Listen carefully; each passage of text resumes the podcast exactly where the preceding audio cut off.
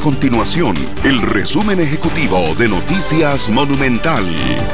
Hola, mi nombre es Alejandro Meléndez y estas son las informaciones más importantes del día en Noticias Monumental.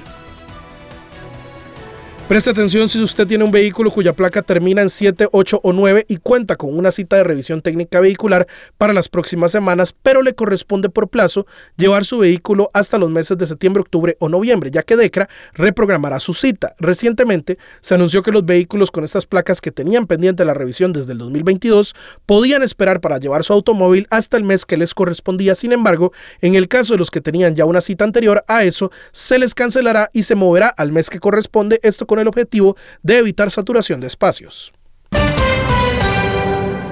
El Ministerio de Comercio Exterior, el COMEX, dio a conocer los resultados de las exportaciones durante febrero de este año, que reflejan un aumento del 17%. Los productos de mayor crecimiento en las exportaciones fueron los dispositivos médicos, el café oro, las llantas, las máquinas impresoras y también la piña.